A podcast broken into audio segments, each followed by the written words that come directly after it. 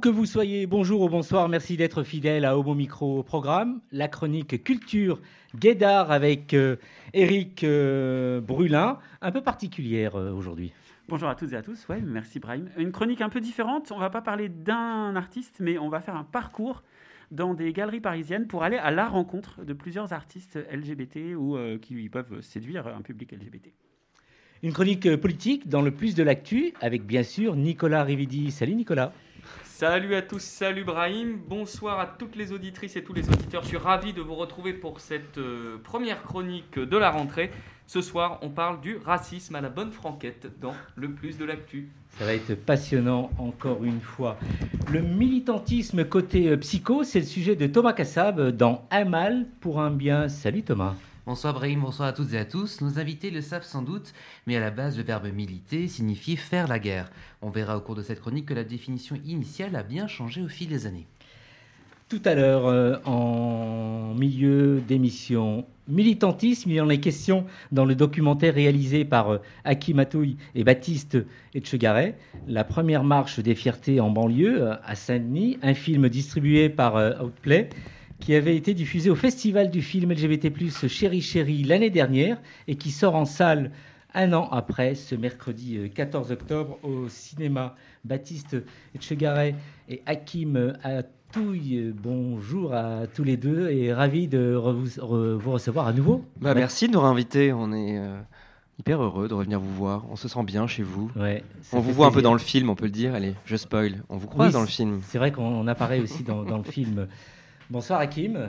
Bonsoir, bonsoir. Oui, on voit dans le film et dans la bande-annonce, donc euh, on a l'impression de revenir un peu sur les lieux du crime ou les lieux du tournage, donc on est ravis. Alors, c'est quand même un pari euh, euh, réussi euh, quand on voit donc cette première marche. Ensuite, votre premier documentaire qui sort au cinéma. Mhm. Tout est bon et c'est une vraie réussite, tout ça. Bah, c'est assez touchant, effectivement, que ce soit un premier film qui raconte une première marche. C'est un premier film qui a été fait dans des conditions un peu euh, artisanal, bricolé. On est parti comme ça, sans budget, sans financement, sans boîte de prod. Et on a suivi une jeune équipe, euh, une équipe d'étudiants de 20 ans euh, qui avait ce pari un peu fou à Saint-Denis de faire une première marche des fiertés là-bas. Et eux aussi partaient un peu comme ça, sans, sans personne derrière, sans structure, sans local. Et, ils ont bricolé une marche qui a très bien marché c'est le cas de le dire, euh, puisqu'ils ont réuni plus de, plus de 1000 personnes. Euh, donc voilà, c'est vrai que c'est un, c'est un joli clin d'œil que, que, ces premières fois et ces, ces histoires de débrouillardise et, de, et de, de, d'amitié, et, voilà, que ça prenne sens et que ça fasse collectif. C'est assez heureux. Alors le, film, il a été euh, regardé par un privilégié, Antoine Duvignal. tu vas nous en dire un mot en ce qui concerne ton commentaire avant de faire réagir nos invités Bien sûr, je suis là pour ça.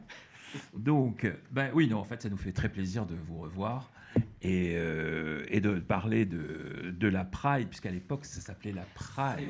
La Pride, voilà. Et on a opté pour la première marche. Voilà, voilà. Ben, c'est plus plus grand public, on va dire. oui, c'est ça.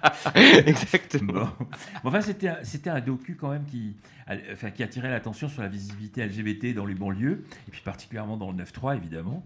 Et il faut dire qu'organiser une marche des fiertés à Saint-Denis, ben, c'était un, pari euh, plutôt osé, euh, voire risqué.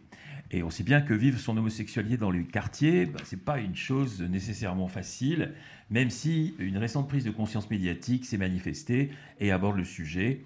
Euh, s'aimer en cité entre personnes de même sexe, ça reste compliqué. L'injonction du silence est toujours là. Voilà euh, pourquoi une marche des fiertés à Saint-Denis en juin 2019, et pour la première fois, c'était quelque chose de très pertinent. Prouver qu'il n'y a pas qu'à Paris que les LGBT peuvent se montrer euh, nous est apparu comme une bouffée d'oxygène dans... Ah ben, il y a un petit souci de micro là. Comme une bouffée d'oxygène pour les LGBT en général Lutter contre l'homophobie en se montrant, en s'affirmant dans le 9-3 était un acte courageux. La marche fut un succès, d'abord par le nombre élevé de participants. De mémoire, je crois qu'il y avait environ euh, un millier. oui, entre 1000 et 3000. Les organisateurs disent 3000. c'est ça. Vous attendiez au départ euh, une centaine de personnes. Oui, on ne savait pas. On, ne savait pas. Ils auraient pu être juste les quatre organisateurs et puis ils ont quand même fédéré autour d'eux. Mais euh, bah, c'était aussi un succès par l'absence de réaction homophobe ou d'opposition, quelle qu'elle soit. Derrière ce pari réussi, on comprend que l'idée, bah, c'était d'éviter de stigmatiser ces territoires, euh, ou plutôt d'essayer de faire évoluer le regard porté sur eux. J'ai souvenir, moi, d'un documentaire bien fait, engagé, mais aussi empathique, générant une sympathie spontanée. C'était joyeux et drôle. Voilà. Et alors, euh, la personnalité de Youssef y était sans doute pour quelque chose. Hmm. Voilà. Donc, ce que vous venez d'entendre. euh, Bah, ça me fait plaisir. euh, J'imagine qu'Hakim aussi. Effectivement, c'est un film qui avait été projeté à Chéri Chéri donc il y a un an et, et, et là il sort en salle. C'est on est en fait on est très très content qu'il sorte en salle parce qu'on l'avait pas fait en pensant sortir en salle. On, on a eu c'était une sorte d'intuition. Euh, c'est Hakim qui a eu cette idée. Il m'a dit est-ce que qu'est-ce que il faudrait qu'on les suive ces jeunes gens. On achète une caméra et, et allons voir ce qui va se passer euh, pendant plusieurs mois jusqu'au jour de la marche. Et on l'a fait comme ça de façon un peu intuitive, spontanée, euh, sans, sans savoir qu'il serait un jour distribué dans des salles et, et donc évidemment, c'est et on savait pas qu'on reviendrait vous en parler ici à l'occasion de la sortie en salle. Donc, donc c'est effectivement très, très, très. Ouais, ça fait plaisir. Hakim? Oui, c'est très très plaisant. Et puis euh, là, pour rebondir sur ce que vous venez de dire, c'est vrai qu'au- qu'au-delà de, qu'au-delà de, de l'organisation, ce qu'on voulait montrer, ce qu'on tenait à montrer aussi, c'était, euh, en tout cas, on voulait dresser le portrait aussi de quatre jeunes, parce qu'on pensait que c'est plus à travers eux, à travers leur vie, à travers leur vision, qu'on comprendrait mieux pourquoi cette marche était si importante et si nécessaire en, en 2019. Eux partent d'un constat assez simple, c'est que quand on est LGBTQI+ en banlieue, on n'a pas le même quotidien Mhm. que euh, une personne LGBTQI+ d'une grande ville, et là en l'occurrence Paris. Donc à partir du moment où on n'a pas la même vie, on n'a pas le même quotidien, et ben on va pas avoir les mêmes revendications, et donc il nous faut un lieu pour justement pouvoir clamer haut et fort nos propres revendications. Et, euh, et du coup, on a trouvé que leur démarche était pertinente, intéressante. Au départ, on les connaissait pas. On est allé à leur rencontre. Et comme vous le disiez, on a rencontré euh, des jeunes gens euh, drôles, intelligents, mais aussi des étudiants très jeunes qui apprenaient le matin euh, certains concepts euh, de sociologie et qui essayaient le, soir de, les réutiliser, de se les réapproprier euh, devant nous. Donc il y avait aussi quelque chose d'un peu touchant en les voyant parfois un peu s'emmêler les pinceaux entre homonationalisme et pinkwashing. Et ben, ils n'étaient pas trop d'accord entre eux. Et puis c'est pas grave, il était devant notre caméra et, et pa- parfois voilà. il- En fait, c'est aussi la construction d'un militantisme et c'est ça qui nous plaisait aussi. C'est-à-dire que là, on, a fait plusieurs avant-premières avec eux et en fait, ce ne sont déjà plus les mêmes. En un an, un an et demi, ils se sont euh, fortifiés, ils se sont affirmés. Et, euh, et ça, c'est assez plaisant pour nous. En fait, on a l'impression d'avoir euh, capté un petit moment charnière où de jeunes militants, finalement, se sont densifiés et enrichis. Et donc, on aime bien ça, en fait. On aime bien le côté portrait, au-delà de la simple organisation, qui, on va pas vous mentir, c'est assez chiant une organisation. hein. Des gens derrière un ordinateur qui envoient beaucoup de mails. On a vite compris que ce serait pas le cœur du documentaire, que le cœur, ça serait plutôt ben, eux, elles et eux. Antoine? Oui. Euh, non, mais je- voilà, c'est formidable parce qu'on passe d'une diffusion, finalement, on passe d'une diffusion rapide dans le cadre de, de Chéri Chéri à, au grand écran, euh, euh, dans un, plus, enfin, dans un plus grand nombre de salles. Oui. j'espère, parce que c'est pas dire que que- MK2. ouais. euh, Je peux vous dire où il sort demain Ah ouais, Euh, oui. Mercredi, il sortira à Besançon, Montbéliard, Rouen, Brest, Lyon, Saint-Denis, évidemment, Compiègne, Grenoble et Paris au MK2 Beaubourg. Donc une dizaine de salles à partir de mercredi 14 et peut-être que les salles, le nombre de salles grandira au fur et à mesure mais des sur semaines. Paris, une seule. Oui, Paris Intramuros, une salle, et Saint-Denis, évidemment, c'était très important qu'il y soit. Mais en tout cas, voilà, le film est un peu comme ça euh, partout en France, et c'est- super beau. C'est- un succès. C'est un succès. Et comment euh, Alors la question, ce serait comment vous en êtes arrivé là Qu'est-ce qui s'est passé pour que euh, ce soit devenu possible de passer comme ça du, du docu un peu en milieu un petit peu euh, fer- en milieu un petit peu fermé à, à une diffusion plus large? C'est grâce à Hakim, alors je vais lui laisser la parole. En fait, c'est tout simple. Euh, je pense que c'était un peu au culot. Euh, L'année dernière, on a fait du, donc, le documentaire avec Baptiste. On est venu même ici euh, suivre euh, Yanis et Youssef qui étaient venus répondre à vos questions et vous les aviez invités pour parler justement de leur marche. Avec Baptiste, on a monté le documentaire pendant l'été en se disant bon, on a, un peu nulle part pour le diffuser. Il y a ce festival-là, Chéri Chéri, qu'on connaissait, qu'on aimait bien. Et en fait, on a monté un petit peu le festival en fonction de leur deadline. On leur a envoyé le film qui était juste une version de montage qu'ils ont aimé, qu'ils ont projeté. Et à ce moment-là, moi, je me suis dit, bon, soyons un peu fous. Euh, il y a des distributeurs qui, parfois, distribue des documentaires faits comme ça, un petit peu de briques et de broc, faits euh, sans euh, grande technique, mais qui racontent quand même quelque chose. Et donc j'ai envoyé des, mails à, des, gens sur LinkedIn en leur disant bonjour, je vois que vous êtes distributeur de cinéma, est-ce que ça vous dirait de venir au MK de Beaubourg, il y a notre film qui passe. Et en fait ça a marché comme ça, on a rencontré la société Outplay qui un jour nous a invités pour un rendez-vous euh, dans leur bureau, on était hyper heureux. Et à l'époque, pour tout vous dire, on pensait plus qu'ils allaient nous aider à avoir peut-être plus de festivals, Oui. à avoir une petite vie comme ça de festival en festival. Et c'est pendant le rendez-vous qu'ils parlent d'une sortie euh, au cinéma, en salle. Et avec Baptiste, on- n'y croyait pas. Et mais on n'a pas voulu euh, le montrer. On a voulu être très sûr de nous. Et en sortant du rendez-vous, on s'est regardé, on s'est dit mais t'as entendu la même chose que moi Ils ont vraiment parlé d'une sortie salle. Et ça, c'était euh, un peu fou. Ça nous a un peu scotché. Et euh, c'était à peu près un an. Et depuis, on a beaucoup travaillé pour euh, remonter un petit peu le film. C'est vrai qu'on l'avait fait uniquement à deux, et donc on avait besoin aussi à un moment d'un regard extérieur, de personnes qui pouvaient pointer du doigt peut-être certaines faiblesses du film, ou qui avaient envie de, l'enrichir avec des scènes euh, finalement qu'on avait en stock, mais qu'on n'avait pas, qui, qui, n'avaient pas semblé pour nous euh, très pertinentes à l'époque, et qui aujourd'hui trouvent toute leur pertinence. Il y, a, hum, une scène, par exemple, dont je me souviens euh, de, de, de Yanis, l'un des membres, qui vraiment est mauvais euh, chez Europe 1 à la veille de, de, de la marche. Maintenant, dans, ce- dans cette nouvelle version du film, cette scène y est. Elle fait beaucoup réagir euh, les journalistes et euh, les avant-premières, le, le- dans les avant-premières, le public. Alors qu'au départ, nous, on- n'avait pas vraiment vu le potentiel de cette scène. Donc c'était hyper intéressant d'avoir ce, un peu ce jeu de ping-pong pour enrichir justement le documentaire et arriver à une version euh, voilà, plus dense pour cette sortie en salle. Antoine fait, en fait, finalement, euh, on est venu vers vous alors, du coup. Parce que vous, vous- au départ, si je comprends bien, vous avez essayé de, de, de proposer un long métrage et, et puis finalement. euh, dit oui. ils ont dit oui assez facilement. Mais Parce que ma ce a- question, en fait, la question c'était justement, est-ce que vous avez rencontré, euh, d'abord, est-ce que l'initiative, est-ce que l'initiative euh, vient de vous, c'est-à-dire en gros, est-ce que vous êtes acharné à trouver un débouché, enfin à le faire euh, diffuser euh, en grande salle, Euh, où est-ce qu'on est venu vers vous? C'était ça que. C'est un peu entre les deux. Oui, c'est c'est nous ce qui que les- nous- nous qui avons sollicités. Mais oui, mais oui. Et, euh, mais on n'y croyait pas trop en vrai. Enfin, euh, et en fait, ils ont dit bah oui, venez. Et, venez. Oui. Et- et ça vraiment, c'était pour Oui, nous c'est un, ça, c'est ça, c'est un peu les deux, inespéré. Je pense que ce qui a peut-être marché aussi, c'est justement la projection à Chéri Chéri l'année dernière, qui s'est hyper bien passée. Il y avait une ambiance dans cette salle, il y avait vraiment une atmosphère, un- une euphorie, quelque chose qui s'est vraiment passé, qui s'est joué avec le public, et ça a sans doute convaincu le distributeur de sortir le film. Et c'est quand même une première, une marche en banlieue, Oui. Évidemment, le sujet fort, le sujet, euh, le sujet euh, interpelle. On se rend compte euh, là, à quelques jours de la sortie, beaucoup de journalistes nous interviewent dessus, nous, nous en parlent, et je pense que c'est un sujet. Peu de gens, il y a encore un an, un an et demi, pouvaient penser qu'une marche des fiertés aurait lieu au-delà du périph. Enfin, c'est bête, mais quand on pense banlieue, dans l'imaginaire collectif, on pense pas du tout euh, rainbow flag. Et eux, ils l'ont fait. Ils ont, il y avait non seulement des rainbow flags, il y avait des drag queens, des drag kings, des drag queens, euh, il y avait des, des slogans, euh, il y avait des, des- des pancartes très, euh, soit très drôles, soit très radicales, soit très- et il y avait euh, comme ça une multitude de gens, parfois très jeunes, dans cette marche. Et voilà, tout ça, c'est des images qu'on n'avait pas en tête quand on parlait de la banlieue. Et tant mieux, grâce à eux, on peut aussi montrer ces images, dire ça peut être aussi ça, Saint-Denis.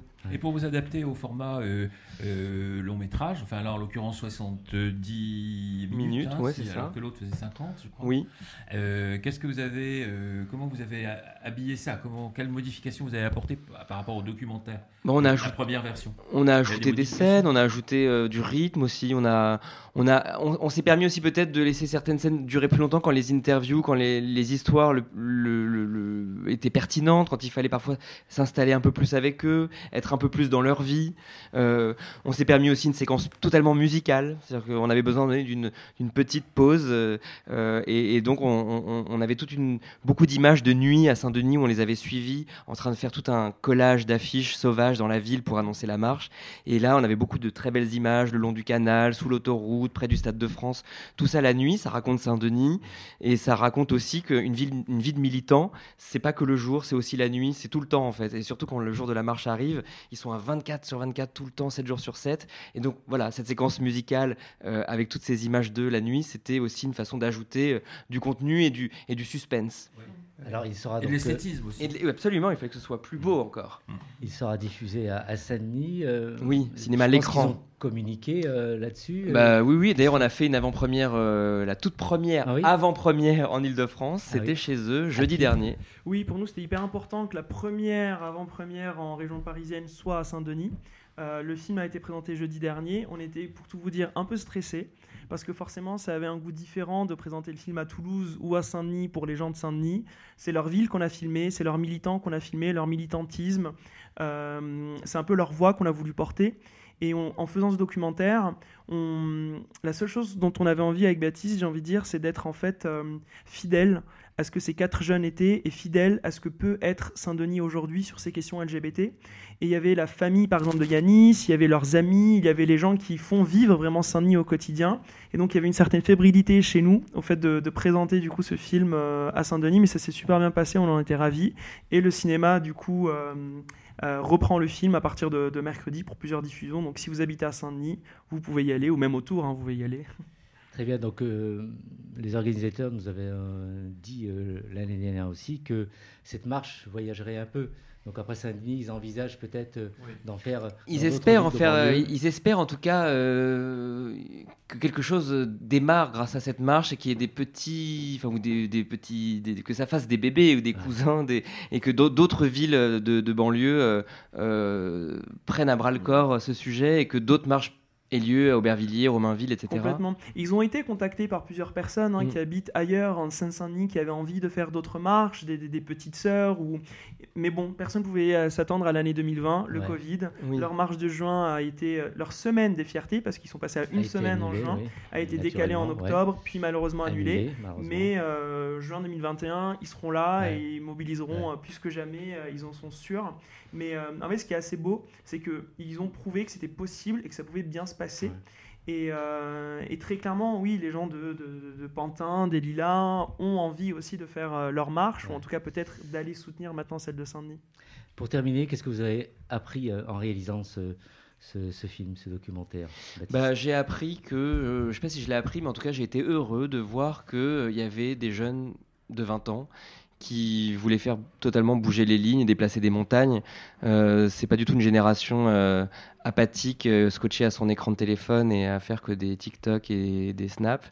C'est aussi des gens qui vont faire une marche des fiertés, qui fédèrent des gens. Et en fait, ça m'a, je pense, ça nous a donné beaucoup d'espoir. Je sais pas si tu es d'accord avec ça, mais ça nous a, ça nous a galvanisé et on est très admiratif de, les voir un peu perpétuer un combat, ce combat LGBT qui a démarré il y a maintenant 50 ans. Et bah, le combat continue grâce à eux, avec, en agrégeant d'autres luttes. Euh, Ils, intègrent à leur lutte euh, les luttes contre le racisme, les luttes contre euh, les préjugés qu'on a sur la banlieue, etc. Et tout ça bah, honore le militantisme de façon générale et honore la jeunesse. Alors, euh, juste une chose, Mhm. vous avez, euh, pour l'instant, vous êtes évidemment concentré sur la sortie du, du film et, et sa diffusion. Est-ce que vous avez euh, d'ores et déjà un projet euh, sur une thématique LGBT, euh, quelque chose qui viendrait? Bah, euh, j'y réfléchis honnêtement. Hakim, je- euh, en fait, on a quelques idées, mais c'est encore trop embryonnaire pour vraiment en parler. Parfois, on a un peu envie de se dire qu'on pourrait continuer à, à suivre euh, soit des marches, soit ces jeunes-là qu'on a suivis, parce que leur vie, va, leur vie continue, leur vie évolue, et c'est assez tentant. Mais pour l'instant, euh, on est encore trop la tête dans ce film-là, et on va attendre qu'il sorte et que vraiment on passe à- pour, passer à autre chose. Je sais pas ce que. Non, non, c'est vrai. Et puis, euh, pour être honnête, pour faire passer de ce, film-là qu'on avait un peu fait euh, sur euh, notre ordinateur dans le salon à un film de cinéma, ça nous a vraiment pris l'année. C'est tout bête, mais pour trouver des partenaires qui aussi acceptent finalement le- le- le- l'enveloppe budgétaire qu'on avait pour le film, c'est-à-dire nos propres économies, pour trouver des gens qui acceptent de nous aider, de nous dé- vraiment nous filer des coups de main gratuitement, de, de post-produire le film, ça a été un gros travail et euh, on y est encore. on- enfin, c'est- ça a vraiment été long et, et dur, mais hyper instructif. Donc, on n'a pas trop eu le temps de penser à de nouveaux projets. Là, on a hâte que le film justement sorte, qu'il vive, qu'il appartienne un peu au public. Et justement, on, on se posera euh, dès mercredi soir pour penser euh, à la deuxième marche. Le film va sortir. Rappelez-nous les villes, donc Paris. Alors, je vous rappelle rapidement, euh, donc Paris, Besançon, Montbéliard, Rouen, Brest, Lyon, Saint-Denis, Compiègne et Grenoble à partir de mercredi. Mais ce qu'on peut dire aussi, c'est que pour notre film et aussi pour tous les autres films, si vous êtes dans une ville où il y a un film que vous avez absolument envie de voir et qui n'est pas à l'affiche, vous avez le droit de le demander dans vos cinémas. Ah, Et s'il y a assez de demandes, en fait, les, les- les- les programmateurs peuvent faire une demande et ramener le film. Et ça, on, est toujours, euh, on a toujours ce pouvoir-là et, et on peut le faire. On voit son côté commercial, effectivement. Ah oui, je il est bon, comprends hein, il est maintenant, très bon. Effectivement. Beaucoup de, chan- beaucoup de succès à Montbéliard. hein. Ah oui, Ah ouais. ben on y va d'ailleurs la semaine prochaine. On, va Oui, on y sera le 20. on y sera le 20 octobre pour une discussion avec le public. Super. Merci en tout cas. Longue vie euh, à votre film. Merci, hein. merci à Merci vous. pour votre invitation. Ouais, Et à très vite euh, pour d'autres projets. À très vite.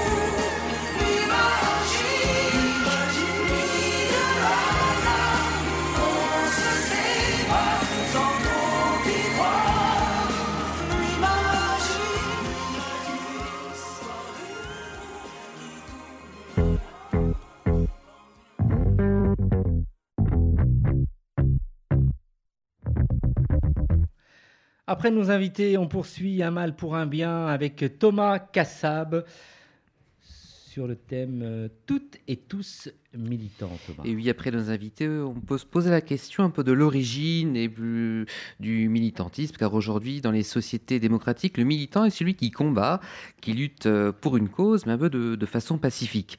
Et être militant ne, signifie pas se formater, copier à l'identique. On peut tout aussi bien militer à sa façon, un peu à l'image d'une recette de cuisine.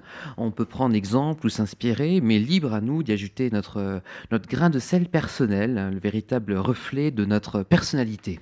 Alors, pas de culpabilité euh, à avoir, en fait. Oui, défiler pour ses droits, défiler pour des lois, c'est un acte fondamental, on, on l'a dit avec nos invités, mais il ne faut pas non plus qu'un LGBT culpabilise, par exemple, à l'idée de ne pas prendre part au défilé euh, de marche des fiertés. Il n'existe pas une seule et unique voie de militantisme, mais il en existe euh, de toutes les nuances, de toutes les couleurs, en fonction de ses disponibilités et surtout de sa personnalité. On peut militer par tout un tas de façons. Alors, une force, euh, mais en restant euh, quand même euh, dans la non-violence, Thomas. Oui, on parlait dans l'intro de l'origine du mot militant qui était associé, à des actes militaires, des actes guerriers, mais aujourd'hui la force du militantisme réside dans ses actions pacifiques. Il n'est ni question de faire mal, ni question de provoquer des nuisances à autrui, il est question de demander de façon pacifique finalement les mêmes droits que les autres citoyens. S'il y a violence, elle est plutôt finalement dans le camp adverse, qui va jusqu'à commettre des actes homophobes, transphobes, sérophobes, etc. J'en passe et des meilleurs, et pour faire taire un peu les différentes populations euh, LGBT. Alors, euh, une panoplie, on va dire, d'actes euh, militants, euh, dont la désobéissance euh, civile, quand même. Pour prendre l'exemple du mariage pour tous, on pourra citer un acte notable qui a fait couler beaucoup d'encre à, à l'époque, l'action directe de désobéissance civile en 2004, oui ça remonte, par le maire de la commune de Bègle qui a célébré, alors que la loi ne le permettait pas encore, le premier mariage homosexuel en France. Bien qu'il fût annulé bon, par la Cour de cassation l'année d'après, il aura au moins eu le mérite ben, d'être le premier à oser euh, célébrer un mariage same-sex. Ouais. Alors pour revenir à la marche des fiertés, Thomas, bien que l'on dise euh, que la marche, euh, il existe au sein de celle-ci et une multitude de, couleurs euh, et d'actions, n'est-ce pas? Oui, bien que l'on résume souvent en disant la marche des fiertés, il ne faut pas tomber dans le cliché et penser qu'il puisse exister un seul stéréotype de militant qui défile. Il y a différentes causes, différentes façons de défiler, d'autant qu'en raison des conditions sanitaires, on, on l'a dit juste avant, défiler cette année sera un petit peu compliqué car la marche de Paris du 4 novembre semble être annulée. Il y aura, en tout cas, la marche en tant que telle, telle qu'on la connaît, est annulée. Il y aura d'autres actions, d'autres événements, Mhm. mais ça ne sera pas comme on la connaît. En tout cas, ce que je tenais à vous dire, c'est qu'il n'est nullement besoin de, de danser sur un char pour prendre part, s'affirmer, militer. Les médias s'amusent un peu en général à renvoyer cette sempiternelle image, qui existe certes, hein, mais qui ne représente pas l'intégralité, toute la diversité des militants. Le seul point commun qui les unit, c'est l'esprit pacifique. Et alors, euh, quelle serait, euh, d'après toi, la, première façon de militer pour euh, un LGBT+, euh, par exemple Déjà, bon, ça peut paraître anodin, mais déjà exister en tant que LGBT et s'affirmer peut s'avérer déjà être un acte militant en soi. Car autant être LGBT dans certains quartiers ou villes peut être aisé, autant dans d'autres endroits, cela peut relever- relever un peu du parcours du combattant. Rien que le fait d'oser s'affirmer et vivre sa façon normale, comme tout à chacun, demeure une forme de résistance. Aussi, on n'est plus forcément obligé jusqu'à aller faire des graffitis ou poser des affiches. À l'aide de son ordinateur, on peut aisément aujourd'hui avoir accès à une forme de militantisme médiatique et revendiquer ses droits via le web ou les réseaux sociaux. Bien que ce milieu soit virtuel, il n'y a qu'à voir ce que certains hashtags peuvent avoir comme retentissement dans la vie réelle pour prendre conscience que le, le militantisme médiatique ou virtuel peut devenir aujourd'hui dans notre société une vraie force. Alors justement, bien faire attention aux médias et plus largement à l'univers euh, virtuel. Si les mots euh, sur Internet sont virtuels, ils peuvent avoir de, sérieuses répercussions réelles. Et côté répercussions, les réseaux sociaux ne sont vraiment pas en reste et ont une place primordiale dans notre société. On peut même aller jusqu'à dire que les réseaux sociaux un peu dominent notre société, voire euh, notre façon de militer, car on peut être aujourd'hui être informé de manière spontanée. Il y a une foultitude de variétés de canaux d'information. Par exemple, la communauté LGBT se fait aussi entendre via des plateformes telles que Facebook, Twitter, Instagram et autres. Néanmoins, c'est aussi là que l'homophobie est la plus présente. Les insultes, les commentaires anti-LGBT fusent très rapidement jusqu'à conduire parfois à des situations de cyberharcèlement. On se croit protégé finalement derrière un écran, mais il n'en est rien. Il faut se protéger davantage encore et continuer à écrire, à parler, à se faire entendre, à répondre, bref, à ne pas se taire face à des personnes qui n'attendent que ça justement, et que ça soit en virtuel ou en réel. Un dernier exemple, euh, Thomas, d'actes militants euh, dans l'univers de la, de la santé. On va se recentrer un peu sur la, sur la santé, car c'est un domaine que, que je connais un peu. Alors, pour ne, ne citer qu'un exemple, Brahim, ça sera difficile, car il y en a vraiment plein dans le domaine de, de la santé. Euh, D'autant, sans ces actes militants, les lignes n'auraient jamais bougé. On n'aurait pas assisté, par exemple, à l'émergence, à la prise en charge de la, de la PrEP, donc la prophylaxie de pré-exposition au VIH, qui, malgré certains détracteurs, porte ses fruits et permet d'éviter euh, d'avoir de nouvelles contaminations HIV. On peut citer euh, par exemple la fin de l'interdiction pour un homosexuel de pouvoir donner son sang. Car il y a encore peu de temps, le simple fait d'être homosexuel contre-indiquait la possibilité d'offrir son sang à l'EFS, donc l'établissement français du sang. Et euh, il n'y a pas si longtemps encore, grâce à des actions militantes, a vu émerger à Paris la possibilité de se faire dépister du HIV sans frais, sans rendez-vous, sans ordonnance, directement auprès d'un laboratoire d'analyse médicale, simplement muni de sa carte vitale. Là encore, il s'agit de, de quelques exemples de résultats d'actions militantes, et sans elles, ces différentes avancées dans le domaine de la santé LGBT n'auraient jamais eu lieu. Merci Thomas. Alors autour de moi, euh, quel profil de militant vous, vous êtes euh, brièvement euh, Nicolas? Bah, je sais Passer à pas, radio pas à moi de. oui, bah oui, en ce moment, oui, effectivement, la radio, c'est euh, la radio euh, et l'expression qu'on a toutes et tous au- sur ce, dans ce studio, c'est euh, c'est un élément militantisme, de militantisme important. Eric Oui, je crois qu'on peut être militant de mille manières, tu l'as bien dit. hein. Euh, On peut être militant tous les jours, on peut être militant une fois dans sa vie, euh, par ses mots, par ses, ja- par ses gestes, euh, avec, face à différents publics aussi. Euh, je crois que moi, je le suis au quotidien, simplement, finalement, en tenant la main de mon copain, de mon mari, dans la rue, en l'embrassant quand je le retrouve, aux terrasses de café, quand elles sont ouvertes. Et voilà, c'est aussi un moyen de montrer aux autres qui nous sommes, de nous affirmer. Effectivement. Merci Thomas.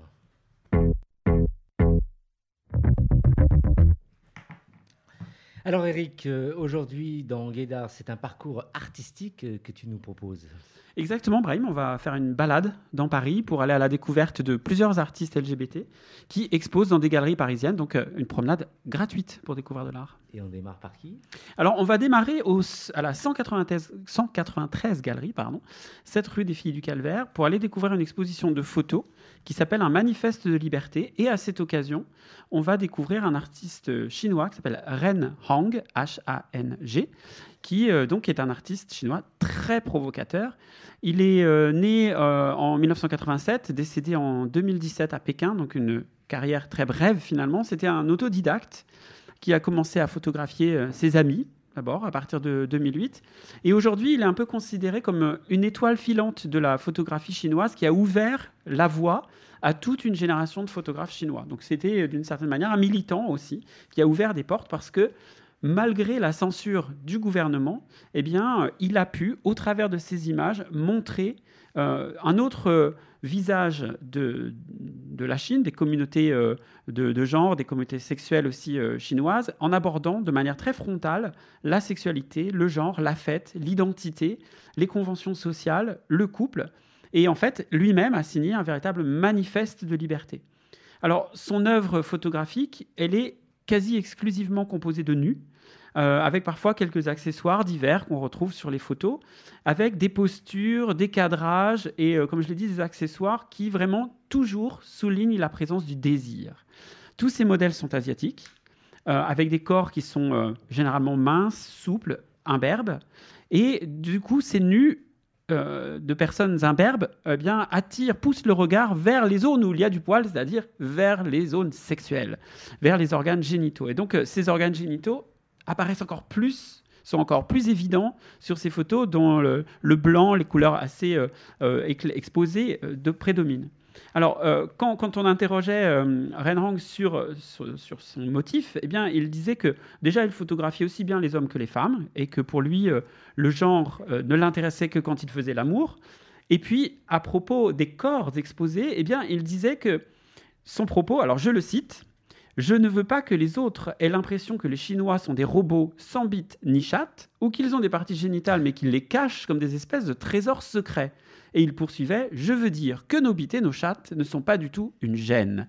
Je crois que c'était aussi un moyen de- d'exprimer en fait ce que beaucoup envisagent chez les Asiatiques, qui est une espèce de pudeur permanente, une relation au corps euh, euh, un peu distanciée.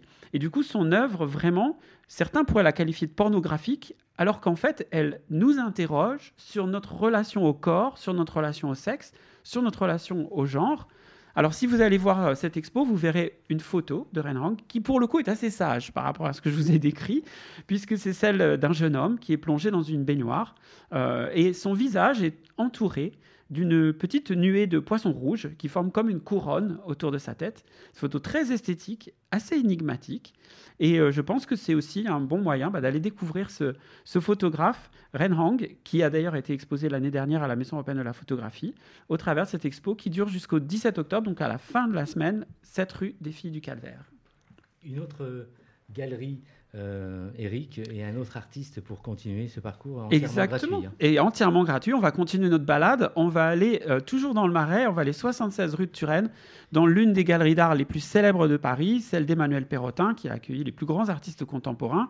Et donc, à partir de ce samedi jusqu'au 19 décembre, vous pourrez découvrir ou redécouvrir le travail d'Hernan Bass, qui est un habitué de cette galerie. Alors, qui est Hernan Bass? Vous le connaissez peut-être pas forcément. C'est un artiste peintre américain qui est né en 1978 à Miami et qui est régulièrement exposé à Paris, à New York, à Tokyo, à Séoul, donc aux quatre coins du monde, et qui est également présent dans de nombreux musées d'art aux États-Unis, en Corée et encore à Londres ou à même à Nîmes, euh, ailleurs que dans une grande capitale. Donc euh, il a essaimé vraiment partout. Euh, alors sa peinture, elle est un peu particulière. En fait, il s'en dégage une énorme atmosphère poétique où le surnaturel euh, semble se, conjuguer avec le réalisme. Euh, ces figures, elles s'estompent parfois dans la lumière, parfois dans l'obscurité. Les deux, les deux sont toujours en alternance. Alors ces peintures, ce sont généralement des peintures d'hommes jeunes qui évoquent tour à tour le désir, la sexualité. Euh, lui aussi, il cherche à, dépeindre l'émotion, la grâce, la fantaisie, le désir, la sexualité, je l'ai dit, tout en s'inspirant de la mythologie, de la mode et de la culture pop. Alors tout cela, il le fait au travers d'un mélange de peinture à l'eau et de peinture à l'huile sur du papier velin. Et il crée ainsi une sorte d'impression un peu floue euh, et qui, euh, qui alterne des couches un peu épaisses de peinture et la toile encore complètement vierge.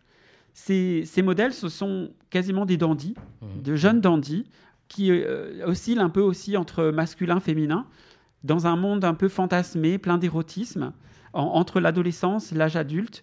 Euh, un espèce d'état de fragilité que lui-même appelle le fag limbo, donc les limbes homosexuels en français. Euh, tout cela au, travers d'une palette vraiment flamboyante, une touche très raffinée. Euh, c'est un styliste de la peinture en fait. Et il, re- il re- repense un peu la peinture classique avec des perspectives un peu plus homo-érotiques. Donc vraiment, je vous recommande d'aller voir cette expo. Je ne l'ai pas vue puisqu'elle commence ce samedi, mais j'ai déjà eu l'occasion de voir pas mal de choses d'Hernan Bass, y compris à la galerie Emmanuel Perrotin. C'est prometteur. D'autres expos sur la liste, Eric? Bah, on va finir ce parcours avec euh, une expo dont je vous ai parlé lorsque j'avais parlé de Pierre et Gilles. Euh, donc c'est une expo qui se tient 30 rue Beaubourg à la galerie Templon euh, jusqu'au 31 octobre. Donc il en reste encore un petit peu de temps. Et là, vous allez découvrir des œuvres du duo dont je ne reparlerai pas, Pierre et Gilles, mais cette fois, ce sont des œuvres qui, sont dans un univers très marin, très aquatique, très sensuel bien sûr, avec pas mal de, charmants garçons en solo, en duo, légèrement vêtus, pas vêtus du tout, en train de s'embrasser. Voilà, enfin, c'est un, aperçu, je trouve, assez représentatif de ce que euh, pu faire Pierre et Gilles depuis le début de leur carrière. Et puis une dernière expo qui va commencer également. Alors là, ce sont des œuvres qui sont probablement moins excitantes en termes de désir et de représentation. Ce sont celles de Robert Rauschenberg, dont j'avais eu l'occasion de vous parler en juin. Robert Rauschenberg, c'est un artiste contemporain central, américain, qui a vraiment révolutionné euh, l'art contemporain avec ses installations. On en parle parce qu'il a eu vraiment un parcours de vie euh, incroyable aussi, homosexuel, euh, compagnon de Merce Cunningham, le danseur qui lui a révolutionné la danse contemporaine. Donc, enfin, à eux deux, ils ont quand même révolutionné pas mal de choses. Ils gravitaient également John Cage dans leur entourage qui a révolutionné euh, la, musique contemporaine aussi, plus ou moins. Donc voilà, c'est trois personnalités assez incroyables. Et donc, il sera exposé à Rauschenberg très prochainement à la, à la galerie Tadeusz Ropac, rue de Bellem. Ça nous fait une bonne balade, tout ça. Ouais, une balade sympa dans le marais. Et puis, bah, si après avoir vu euh, de l'art, vous avez envie de vous distraire, eh bien, euh, vous pourrez certainement faire un peu de shopping ou euh, échanger quelques regards au-dessus des masques avec quelques beaux garçons de passage. Et puis peut-être aller voilà, profiter des, des bars qui restent ouverts ou des restos qui sont encore ouverts quand il y en a dans le marais. Profitez-en vite. Antoine? Euh, oui, juste une petite chose. Euh, L'artiste chinois nous a parlé en premier. Est-ce qu'il a exposé en Chine? Alors, ces œuvres ont été montrées en Chine, mais alors elles ont été évidemment euh, extrêmement controversées. Euh, néanmoins, elles n'ont pas un caractère forcément politique.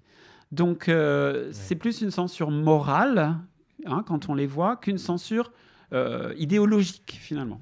Donc, euh, il a probablement pu jouer entre ces lignes-là. Il y a quand même censure. Ah ben il y a censure quand même. Oui, enfin quand si vous même si vous allez sur internet vous regardez ces œuvres, vous allez tout de suite vous rendre compte que même dans une galerie parisienne, on va pas exposer n'importe laquelle hein, parce qu'elles sont très explicites. Merci Eric. Après avoir parlé euh, de lutte et euh, aussi euh, d'art avec euh, Eric à l'instant, nous allons maintenant passer à la, à la politique, le plus de l'actu avec euh, Nicolas ce soir, où tu reviens sur le racisme dans la société et notamment sur plusieurs événements récents. Oui, la fin de l'été et la rentrée auraient pu se dérouler sans autres encombres que celles déjà nombreuses apportées par le SARS-CoV-2. Mais c'était sans compter évidemment sur les fantasmes de persécution et les délires de remplacement de la droite et de l'extrême droite. Ainsi donc, dans l'ordre chronologique, Daniel Obono, député La France Insoumise, Iman, une Instagrammeuse culinaire, et Mariam Pouchtou, euh, vice-présidente de l'UNEF, ont fait les frais de ce qu'il convient d'appeler une chasse à cour. Alors fin août, c'est Daniel Obono qui, grimé sous les traits euh, d'une esclave, est la cible du magazine Valeurs Actuelles, dont le nom est d'ailleurs en contradiction avec la ligne, à l'occasion d'une fiction euh, politique publiée dans leur numéro estivaux. Iman, euh, une étudiante, euh, est apparue voilée dans une vidéo de conseil culinaire pour les étudiants en déj d'argent. Cette vidéo a été diffusée par BFM TV le 11 septembre et s'est aussitôt attiré les foudres d'une journaliste du Figaro qui euh, l'assimile au terroriste du dit 11 septembre. Enfin, Maria- Mariam pardon, Pouchtou est venue voilée pour participer à une audition à l'Assemblée nationale, ce qui n'a pas manqué de choquer profondément une députée LREM qui, usant de multiples invocations républicaines et féministes, a finalement quitté la dite commission avec le fracas médiatique qui a rendu visible un événement de second plan. Notons que quand il s'agit de rabbins ou de prélats catholiques, les réactions sont nettement moins courroucées. Bref, avec une légèreté déconcertante, le sport médiatique de la rentrée, c'était donc chier sur des femmes, renvoyer séances tenantes à leur origine ou à leur religion, en bref, du sexisme et du racisme. Nicolas, ce sont quand même des, des cas de, de figure assez différents. Qu'est-ce qui relie euh, ces trois événements, dis donc? Bien, ces trois événements ont soulevé une indignation attendue et convenue parmi les rangs de la gauche. Attendue car il était inenvisageable évidemment que ces attaques restent sans réponse. Convenue parce que la teneur des réponses, alimentée par l'émoi manifeste que suscitent ces attaques, ne varie pas. La condamnation ferme, et puis plus rien.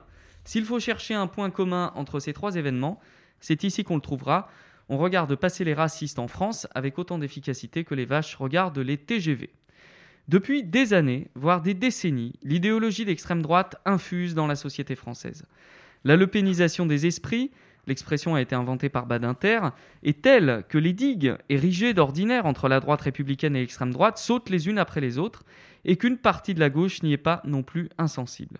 Ce faisant, l'extrême droite, talonnée par une droite godillotte, impose son agenda social et sociétal sans aucune entrave. En créant ces moments médiatiques, en obligeant les antiracistes à réagir et avec eux la gauche républicaine, l'extrême droite s'assure une position dominante dans le débat, utile pour continuer de colporter ses thèses habituelles faites de haine et de rejet. Ça, c'est un constant en fait. Mais quelles solutions euh, peuvent euh, nous permettre de reprendre vraiment la main dans, tout ça, euh, Nicolas?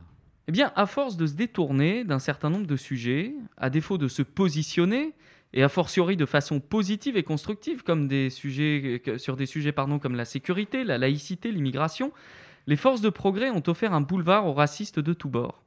Plus inquiétant dans la danse morbide des forces républicaines avec l'extrême droite et l'infusion des idées pour glaner un électorat qui préférera toujours malheureusement l'original à la copie, a fini de nous enfermer dans un rebond raciste décomplexé, sans précédent depuis plusieurs décennies.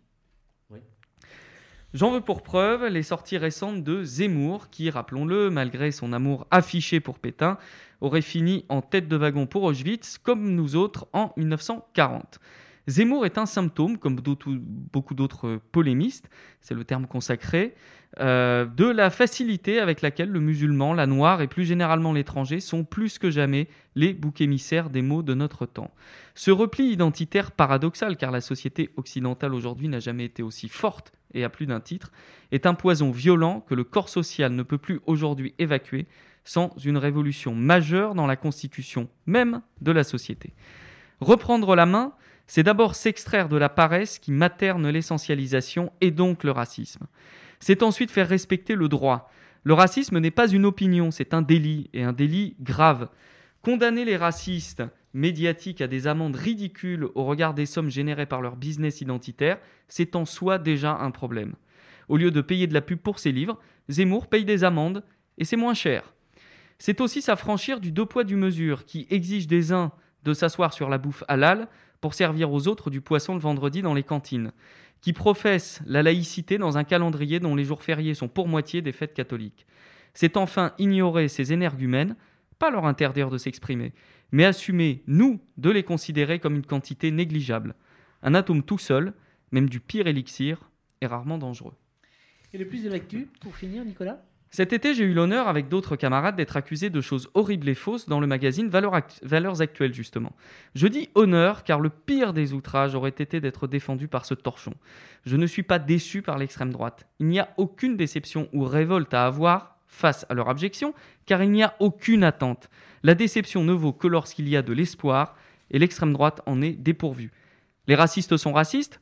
Quelle surprise Plutôt que de s'insurger en permanence contre ces déchets de la pensée humaine, habillons-nous de leurs attaques, soyons-en fiers, demandons-en encore et encore, jusqu'à ce que, à saturation d'eux-mêmes, au bord de la vomissure, ils se terrent en ermites, impuissants qu'ils auront été, à fracasser le lien si ténu et si beau, qui fait de l'autre un ami. Comme on, a un doc euh, parmi nous, il va nous dire un peu le, racisme, tout ça. Est-ce que tu as un mode pour un peu réparer un peu tout ça? Lorsqu'on est raciste et qu'à un moment donné, est-ce qu'on peut évoluer, changer?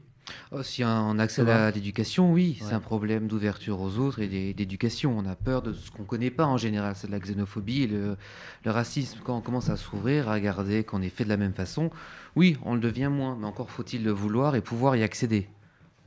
Un petit mot positif, euh, Eric? Je ne sais pas si ce sera positif, je voulais juste te dire qu'il en va de même de l'islamophobie, du racisme, du- de la xénophobie et de l'homophobie finalement. hein, Ce que tu dis, c'est- c'est bien ça. La peur de, de l'autre, la peur d'un modèle différent de celui qu'on connaît ou qu'on nous a inculqué comme étant euh, le modèle de la normalité. Et voilà, ces, ces partis politiques agitent les peurs pour faire leur fonds de commerce. Il n'y a rien de plus que ça. Thomas? Mais euh, j'étais choqué, euh, comme tu as parlé de la, blogueuse culinaire. euh, je regarde pas mal de vidéos cuisine sur Facebook et du coup, forcément, on me suggère des vidéos et je suis tombé sur sa vidéo. Je la connaissais pas. C'est une nana hyper sympa qui, elle a connu quand elle était étudiante, elle n'avait pas beaucoup d'argent pour cuisiner. Du coup, elle faisait un peu ce qu'elle avait dans le frigo. Elle donne simplement des conseils pour faire des petits plats aux étudiants pour moins de 2 euros.